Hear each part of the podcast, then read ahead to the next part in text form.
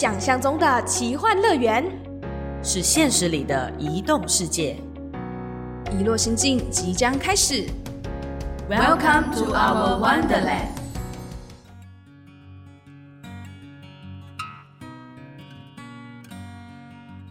欢迎收听《遗落心境》，我是主持人小植。我是主持人豆腐。哎，今天这一集呢，一样来到了一零九五的时间，事不宜迟，先欢迎我们今天的来宾安妮跟追风。Hello，大家好，我是安妮。大家好，我是追风。两位来宾，包括豆腐，对于小植的开场应该有一点点的傻眼吧？呃，不会啊，蛮开心的。哎，小植又正常发挥喽。对先跟各位听众小小的透露一下，其实我们现在是在下班时间录音的啦。那下班以后呢，通常会怎么样呢？就是脑袋有一点点，大家扛爆。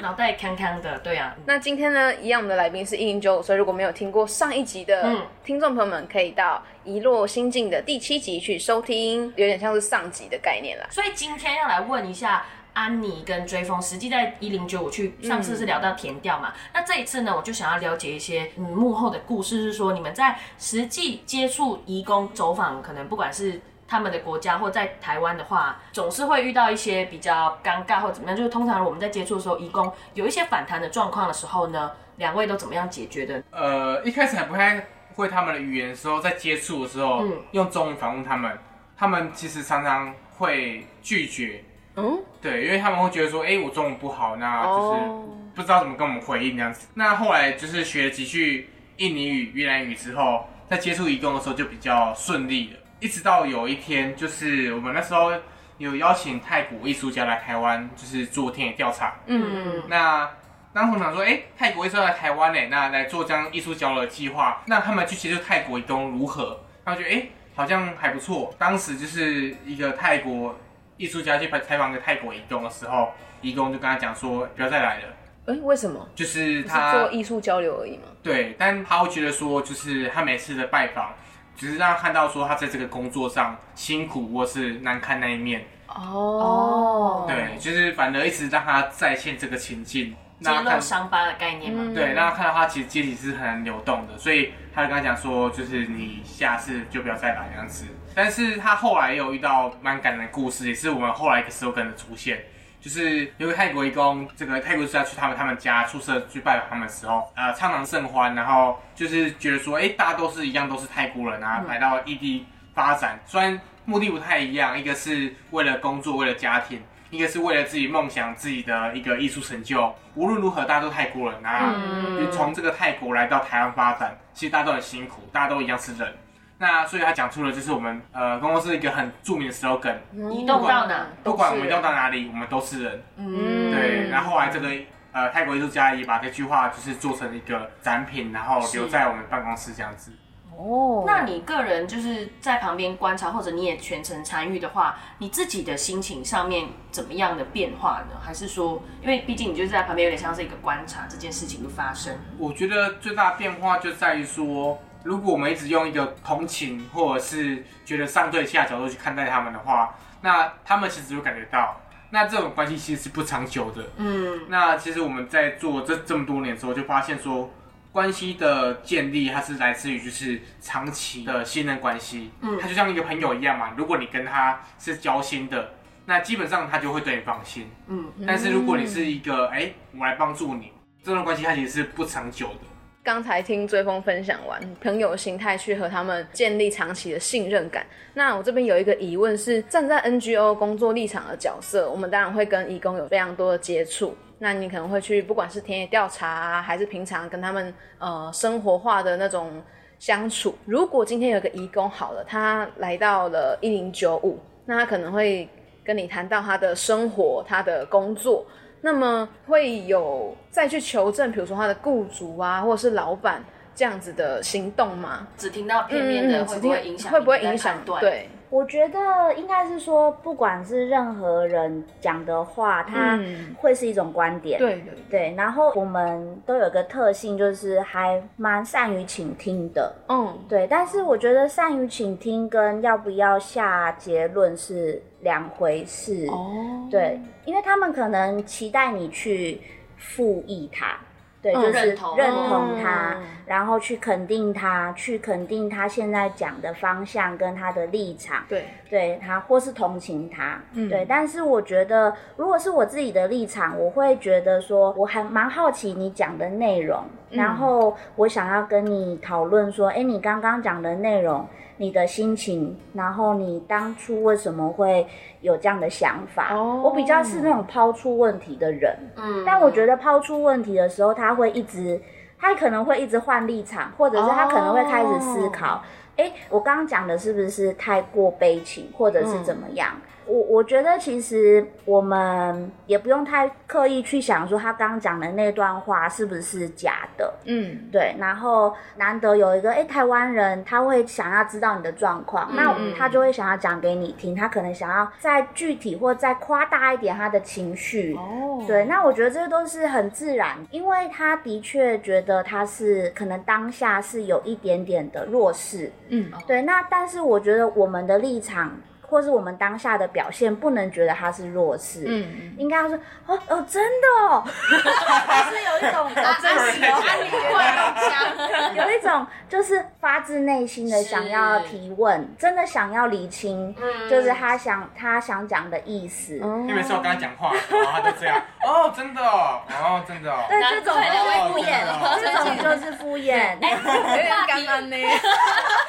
哎，各位听众就是开始就混淆说，哎，两位到底是真的是 partner 吗？是啊，是啊，我们感情超好的，真的，真的。哎、对不过在聊在话题到这边的时候，通常你们两位在跟义工接触的时候，或者不管是聊天，或者是看着他们可能在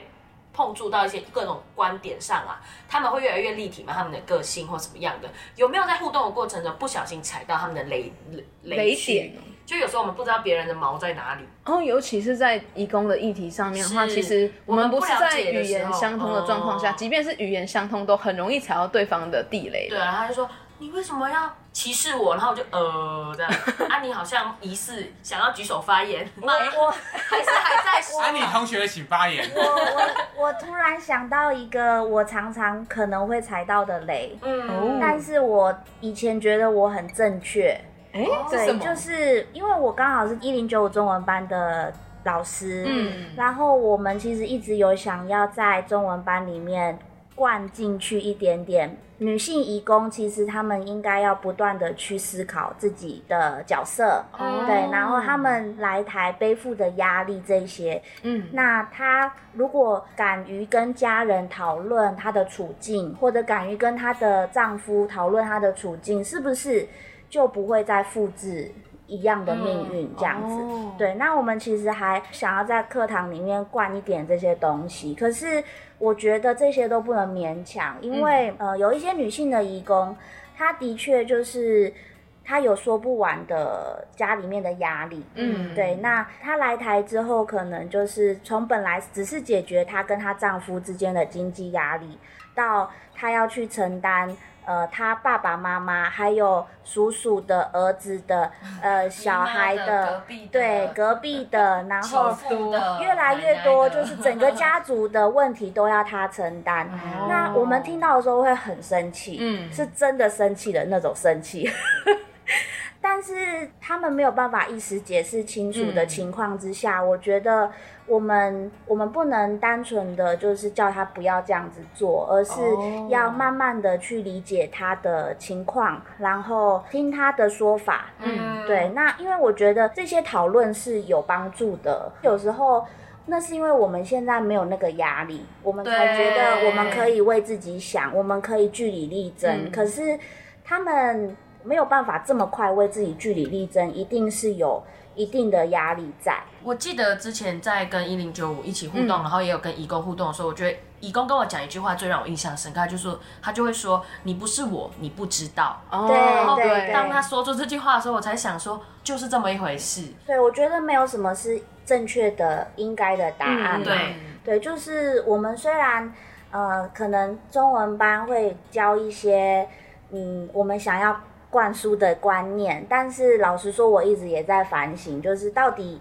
要用什么方式跟他们阐述，对，哦。就是互动互动的方式是要越来越像讨论的方式，嗯而不。是对，而不是说，哎、我跟你说这样才是对的，嗯。哦，那呃，一零九五自己也有在写一些可能报道或专栏跟分享嘛。那你目前觉得啊，在可能现在社会上或者很多媒体在报道移工议题的时候，或者是东南亚移动的人们的议题的时候啊，就你们的观察啦，还可以有更多不同观点去出现，还是现在比较少的观点？你觉得应该可以多讨论的会是什么呢？我自己个人作为第三者，就是无知的第三者啦。我每次看移工议题的时候，通常都会看到，比如说安妮小朋友岳阳来到了。台湾努力工作，怎样怎样养活家庭，买家买房买地，相对比较励志的，似乎想要让大家呈现说，其实移工来到这里是很励志向上的这一面。但是目前事实上还会有其他的观点应该要被讨论吗？呃，我自己的感觉就是，当然他们每一个人来台的这个过程，一定是，嗯，我们自己都期待，就是让更多台湾年轻人能够知道，因为他们的经历跟勇气是我们难以去想象的。嗯，对，所以当然像我们的教材都会朝这个方向去设计，让他们有。那个换位思考，但是我觉得这只是一个面向。如果就就全球化来讲的话，每个人他的移动就只是一种选择而已。嗯，那我自己是比较期待未来，如果大家能够再放远一点去思考，大家好像比较难想到，就是哎，移工他有没有可能继续待在台湾的这个可能性，然后。继续待在台湾，台湾会发生什么事情？然后移工自己怎么想？对，那我觉得这个是我们台湾接下来会面对的一个议题，因为其实已经引进三十年了。嗯，对，那接下来一定有可能就是他们会有资格成为呃公民或者是永久居留，就会衍生出哎他们的家庭的的需求。然后求学的需求，然后居住在社区的种种的需求。现在大家可能看到媒体报道，他们都是先报道他们来台湾的，可能短时间十二年之内，可能他们的劳动环境。接下来可以再试着再把它放远一点，去想说，哎、他们接下来如果有了自己的工会，有了自己的组织，然后有能力。完全都不需要台湾的 NGO 的话，那他们其实是一个非常强大的一个族裔，生活在台湾。那他们可能就是会有各式各样的生命的展现在台湾。我觉得就是希望可以让大家越来越对他们的存在可以更自然一点，就是不要把他们当做是一个。呃，暂时来的，暂时来的客人，哦对，因为我觉得大家对他们来，对他们的观点还是蛮猎奇的。对对对，就是要先用比较猎奇的心态去报道他们。对，那我觉得这种猎奇有时候就是看动物园的动物的感觉，但我觉得他们其实已经生活很久了，嗯，可能比你还知道你们家里长是谁。哎，有可能，有可能呢看来安妮之前也会有遇到类似的状况。对啊，所以我觉得大家呃可以再更平常心一点去去看待他们，就是慢慢的去想说，哎，我们跟他们都会碰到一样的劳动条件的问题，那我们可不可以跟他并肩一起去对抗，嗯或者是我们可以一起去呃，就是一起做点什么事情，嗯。其实今天采访两位一零九五的安妮跟追风啊，我们当时我跟豆腐其实都讨论了很久，到底应该要问什么问题，因为两位都被采访过很多次了，看过了你们的报道，然后我们在想，嗯，到底要采访什么呢？可是简单的设定了几个问题跟方向以后，得到的回馈其实对我们来两个来说也是蛮震撼，就会变成说，对义工这个讨论是越来越立体。我们期待啦，这也是我们一落心境一直想要在做的事情，所以我们透过可能是一落布告栏的小单元，或者是采访不同的移工，或者是 f e e 不同的人们，去试图探讨说，在移动全球化的过程中，在台湾发生了什么样的事情。那今天感谢一零九五的安妮跟追风来到我们节目，那下一次会是什么样的计划呢？小直本人呢，其实还不是很懂。想知道更多就持续留意我们的 FB 或者是 IG，追踪我们哦。也订阅起来，订阅起来，拜托，那这个礼拜就到此为止啦，拜拜，拜拜。拜拜，拜拜。